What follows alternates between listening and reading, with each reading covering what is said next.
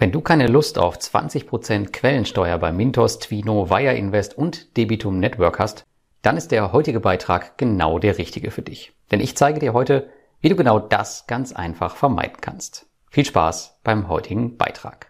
Ja, ich glaube, mich haben schon lange nicht mehr so viele Fragen zur Quellensteuer zu P2P-Krediten erreicht wie in den letzten Tagen und Wochen. Grund dafür ist natürlich die Regulierung in Lettland. Auch wenn noch nicht alles hundertprozentig klar ist, möchte ich euch für jede Plattform schon einen exakten Fahrplan an die Hand geben, der bei Bedarf erweitert wird.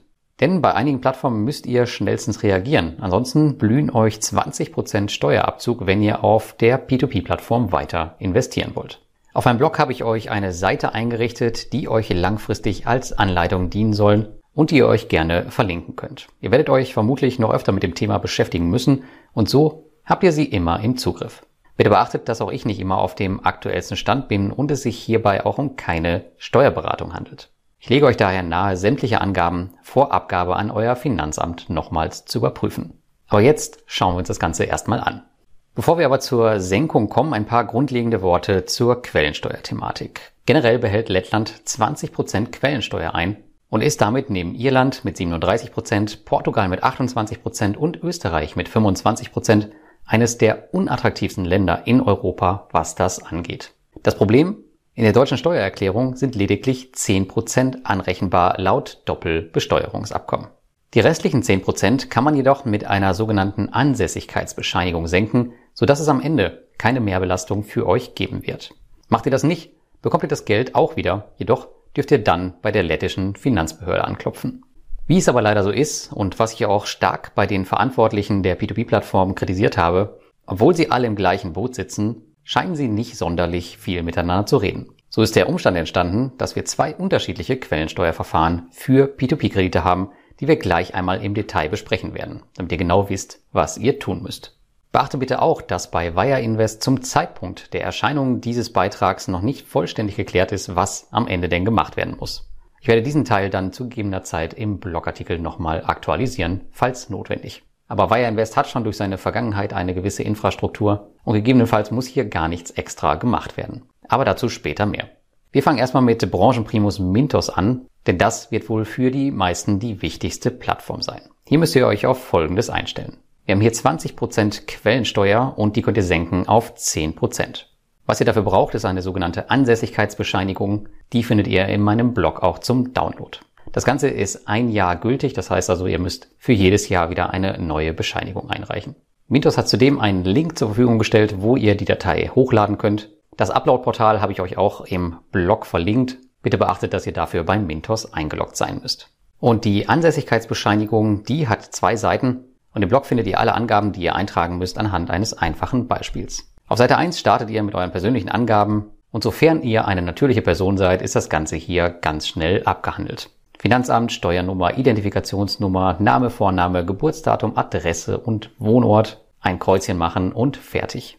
Danach kommen die Mintos spezifischen Angaben. Hier müsst ihr eure Art der Einkünfte eintragen, also Zinsen, den Zuflusszeitpunkt, was natürlich das Jahr 2022 sein wird, den Namen und Anschrift des Schuldners, das ist die Adresse von Mintos, die ihr auf der Website findet, und die Bezeichnung der depotführenden Stelle und der Depotnummer, das ist das Einzahlungskonto bei Mintos. Zum Abschluss müsst ihr dann noch einmal eine Erklärung ausfüllen auf Seite 2, in der ihr alles bestätigt, inklusive der Adresse eures Finanzamts. Unterschrift runter und fertig. Bei Debitum Network läuft alles ein bisschen anders als beim Mintos. Im Grunde aber nicht viel mehr, bis auf die Tatsache, dass ihr ein einziges zusätzliches Dokument braucht. Auch hier ist es so, dass die Quellensteuer 20% beträgt, allerdings gesenkt 0%. Hierfür braucht ihr wieder die Ansässigkeitsbescheinigung, das ist die gleiche, die ihr auch beim Mintos hochladen müsst. Aber zusätzlich braucht ihr noch ein weiteres Dokument, was auf den schönen Namen Residence Certificate Application for Tax Reliefs hört. Den Link zu diesem Dokument findet ihr im Blogartikel. Und das Schöne bei Debitum Network ist, das Ganze ist fünf Jahre gültig statt einem Jahr. Das Ganze könnt ihr auch in eurem Profil hochladen, einfach bei Debitum Network einloggen und dann in eurem Profil auf steuerliche Ansässigkeit gehen. Kommen wir zu dem Zusatzdokument, was auch nicht sonderlich kompliziert ist. Es gibt nur eine Seite, die man ausfüllen muss und hiervon auch nur ein paar Abschnitte. Nämlich den Abschnitt 1, da musst du deinen Namen eintragen, deine Identifikationsnummer, deine Adresse und deine E-Mail. Abschnitt 2 ist schon vorgegeben von Debitum Network. In Abschnitt 3 gibst du einfach nur an, ab welchem Datum das Ganze gültig sein soll. Dann nimmst du den aktuellen Monat indem du das Ganze ans Finanzamt schicken wirst. In Abschnitt 4 müsst ihr dann noch unterschreiben und in Abschnitt 5 euer Finanzamt. Das war's auch schon. Es gibt noch einen sechsten Abschnitt, aber der ist dann für die lettische Finanzbehörde. Die Ansässigkeitsbescheinigung, die sieht im Grunde aus wie bei Mintos. Es ändert sich nur eine Passage auf der Seite 2 der Bescheinigung, denn hier trägst du einfach die Adresse und das Bankkonto von Debitum Network ein, anstatt von Mintos. Die lettische Plattform Twino hat sich ein bisschen mehr Zeit gelassen, aber wie zu erwarten war, liegt deren Verfahren sehr nah an dem von Mintos. Auch hier Quellensteuer 20%, gesenkt 10%. Auch hier benötigt ihr die Ansässigkeitsbescheinigung zur Senkung. Gültigkeit ist ebenfalls ein Jahr. Hochladen tut ihr das Ganze in eurem Profil unter Profilinformationen. Wundert euch nicht, es gibt hier keine Erfolgsmeldung oder sowas. Die Datei verschwindet im Nirvana, nachdem ihr sie angeklickt habt. Aber scheinbar ist im Hintergrund irgendwas hochgeladen worden. Was die Ansässigkeitsbescheinigung angeht, auch hier wieder das gleiche Spielchen wie bei Debitum Network. Ihr geht auf Seite 2 und ändert lediglich die Adresse und das Bankkonto ab. Kommen wir zur letzten Plattform und das ist Wire Invest. Das endgültige Verfahren steht hier noch nicht fest, daher kann ich hier noch keine gesicherten Angaben machen. Da man aber schon vorher für bestimmte Kreditgeber eine Ansässigkeitsbescheinigung brauchte, besteht zumindest die Infrastruktur schon. Wenn wir davon ausgehen, dass das Verfahren ähnlich ist, müsst ihr euch auch hier auf Folgendes einstellen. Wir haben auch hier wahrscheinlich eine 20-prozentige Quellensteuer und die wird gesenkt dann noch 10% betragen. Und auch hier benötigt ihr wieder die Ansässigkeitsbescheinigung. Auch diese wird nur ein Jahr gültig sein. Hochladen tut ihr das Ganze in den Einstellungen eures Accounts unter Documents Upload. Wenn ihr schon so lange bei Wire Invest seid wie ich, dann werdet ihr dort wahrscheinlich schon einige Dateien hochgeladen haben. Ansonsten werdet ihr hier wahrscheinlich auch nur die Seite 2 wieder ändern müssen und Name und Anschrift des Schuldners und die Bankverbindung austauschen. Jetzt ist es so, die hier vorgestellte Ansässigkeitsbescheinigung ist schon die neue Version, welche 2020 herausgekommen ist. Es gibt jedoch auch eine ältere mit deutlich weniger Angaben. Unter anderem muss hier auch nicht der Name der P2P-Plattform eingegeben werden bzw. das Bankkonto. Das senkt natürlich den Aufwand deutlich, denn man benötigt am Ende eigentlich nur ein Formular. Auch wenn die P2P-Plattformen vorgeben, dass gewisse Angaben auf der Bescheinigung stehen müssen, scheinen sie das Ganze nicht ganz so genau zu nehmen. Ich habe nämlich zwei verschiedene Formulare hochgeladen, bei Mintos das alte und bei Debitum Network das neue. Mintos hat ebenfalls das alte akzeptiert. Ein Versuch ist es also wert zur Reduzierung des Aufwandes. Das alte Dokument, das sollte ziemlich selbsterklärend sein. Daher gebe ich hierzu keine besondere Anleitung. Wenn ihr es ausprobieren wollt, dann habe ich euch das Ganze auch in meinem Blogartikel verlinkt. Aber wie gesagt, keine Steuerberatung, macht ihr dann auf eure eigene Gefahr. Ja, der ganze Kram, der ist natürlich maximal nervig, kann ich verstehen. Und neben der verschwendeten Lebenszeit haben wir auch noch einige Seiten vollkommen sinnlos gedruckt. Digital geht ja nun mal leider nicht. Hier habe ich euch aber auch eine Best Practice mitgebracht. Die funktioniert und man muss dabei nicht einmal das Haus verlassen. Es ist also, naja, sagen wir so, halb digital.